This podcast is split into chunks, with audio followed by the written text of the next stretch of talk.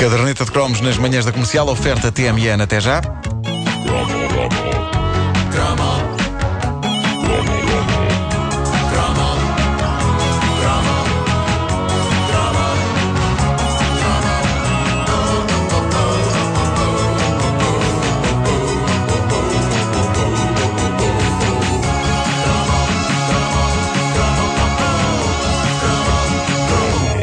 Dos nossos passatempos escolares favoritos era, eh, não adianta negá-lo, metermos medo uns aos outros. Por isso é que todos queríamos ler o Jornal do Incrível, já aqui abordado noutros cromos, para termos um bom estoque de histórias para contar em reuniões com os colegas e, sobretudo, para impressionar miúdas. Uma coisa que eu descobri que torna um rapaz fascinante é contar histórias de casas assombradas e coisas do género a miúdas impressionáveis. Eu lembro-me de uh, aguentar o terrível sacrifício de ler sobre esses assuntos sozinho no meu quarto e de perder noites de sono a pensar neles, mas com a certeza de que tinha valido a pena, porque no dia seguinte iria poder aterrorizar miúdas.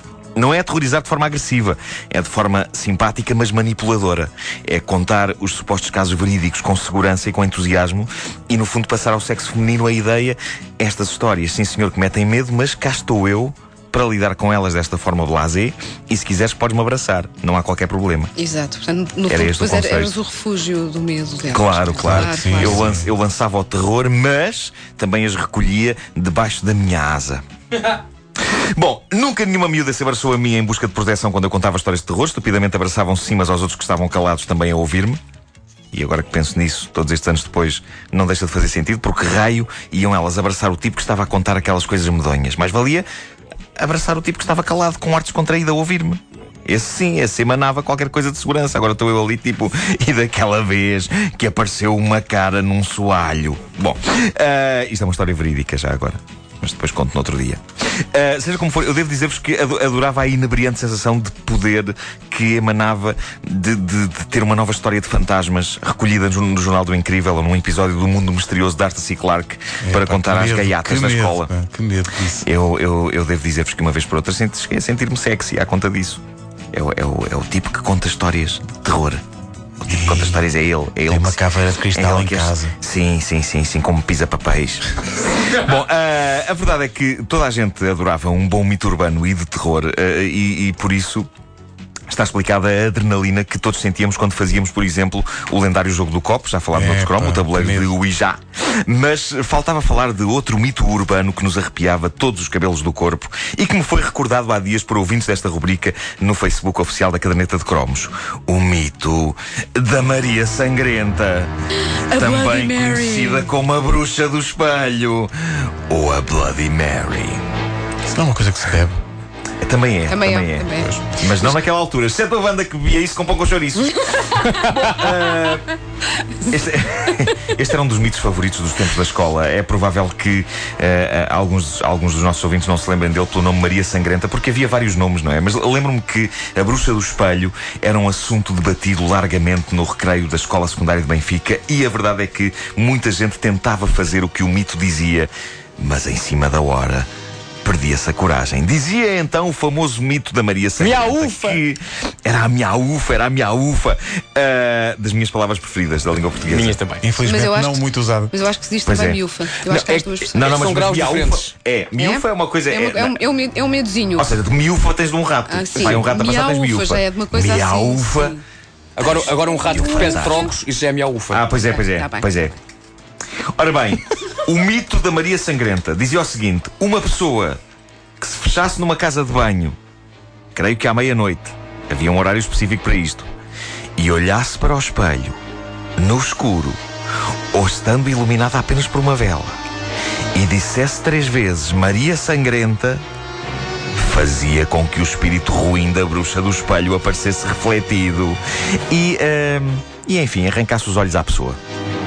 Era um bocado chato.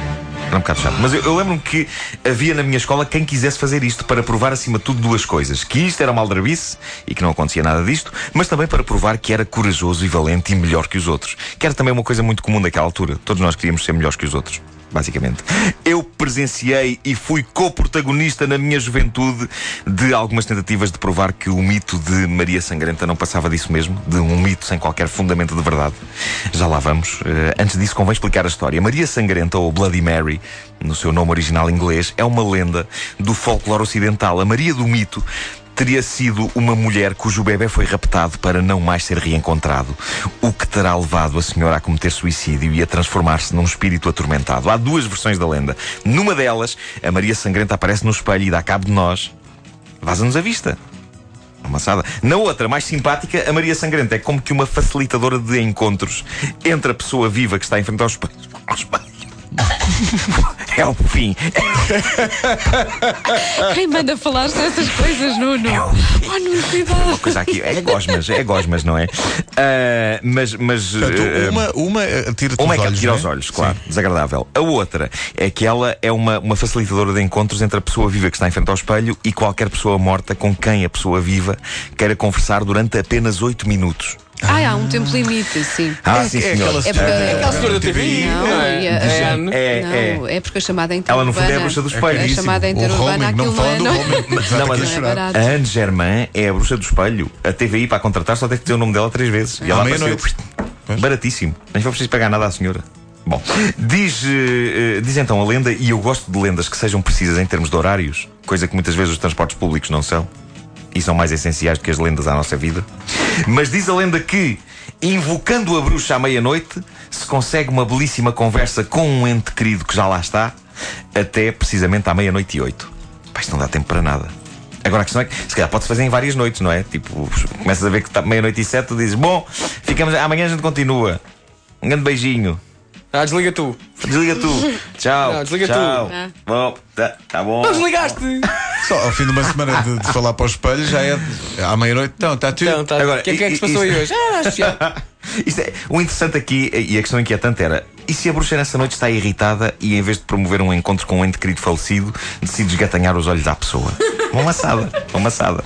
Bom, ora bem, A imagem, pá. a primeira vez que eu Oh, tentei. então, então, então os meus olhos. Ah, não é pelos olhos. Não era para falar com o meu, com o meu avô. Ah. É que assim não dá. Aleija uma vista. Bom, n- a primeira vez que, eu- que eu- que eu tentei ah, chamar a bruxa do espelho foi com um colega meu de escola. Nós tínhamos para aí 10 ou 11 anos. Tentámos. Decidimos tentar chamar a bruxa do espelho. Quer dizer, não decidimos. O meu colega achou que era boa ideia. Eu, tudo o que seja chamar pessoas que potencialmente nos podem vazar a vista à unhada, geralmente evito. Mas ele estava decidido a experimentar e eu pensei, pá, que diabo, somos dois e a bruxa, se aparecer é só uma, não conseguimos imobilizar a tipa. Ainda por cima, naquela altura, naquela altura, a imagem que a palavra bruxa despertava em qualquer jovem era a da, da Madame Mim, que era a inseparável companheira da maga patológica Exato. na- nas revistas Disney. E que à Dois- partida era facilmente imobilizável. Claro, não é? dois miúdos de 11 anos tinham agilidade suficiente para imobilizar a Madame Mim. Claro que sim. Que era uma pessoa que também já não ia para nova. E gostava de uma negra. Era o que nós pensávamos, pois era, pois era, é verdade. Ah, e, e era mais fácil até imobilizar a Madame Mim do que imobilizar a, a maga patológica, porque se vocês bem se lembram, era muito menos encorpada que a Madame Mim, mas sendo pata, era menina para desatar a bicada quando fosse agarrada. Pois bem, só conseguimos dizer uma vez Maria Sangrenta e entramos em profundo pânico porque não queríamos ficar sem olhinhos. E, e, pá, não tínhamos a certeza. P- Podia acontecer. Eu nunca senti tanto medo na minha própria casa de banho. O que é ridículo quando pensamos nisso. Um fantasma que de todas as divisórias da casa em que pode aparecer escolheu especificamente o WC. Isto é um bocadinho estúpido. E o que aconteceria, pergunto eu, a um homem que por acaso fosse casado com uma senhora chamada Maria Isabel dos Santos Sangrenta? O que aconteceria se ele precisasse que a mulher lhe trouxesse papel higiênico e tivesse que a chamar três vezes até ela ouvir? Oh Maria Sangrenta! Maria Sangrenta! Oh Maria Sangrenta! Traz-me um rolo, se faz favor! Claro, até porque todo marido trata a sua mulher pelo nome e pelo apelido. Claro, não é? claro. Para, para reforçar, para Sim, reforçar. Não estragues a história de Marco que ele E ela chega. Ai, desculpa. Ele teve a pensar nisto. Não desmistifiques, Não, pá. não, Agora vamos ter não, que começar. Oh Maria Sangrenta! Oh Maria Sangrenta!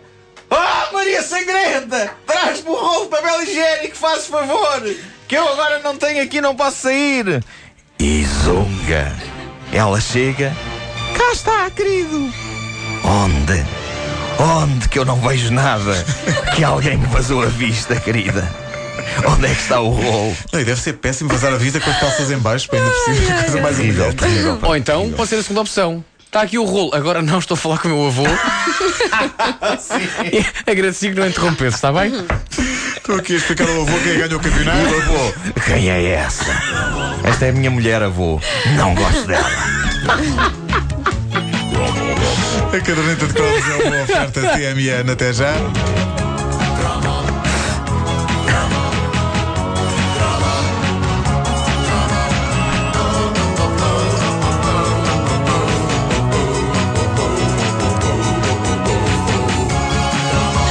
Ah, espera, estava a lembrar e havia a versão masculina que era o Candyman. Era o quê? O Candyman. Candyman. Se dissesses três vezes ao espelho também Candyman, mas isso não sei o que é que fazia, não sabes, não? Aparecia e dizia gomas. Comercial.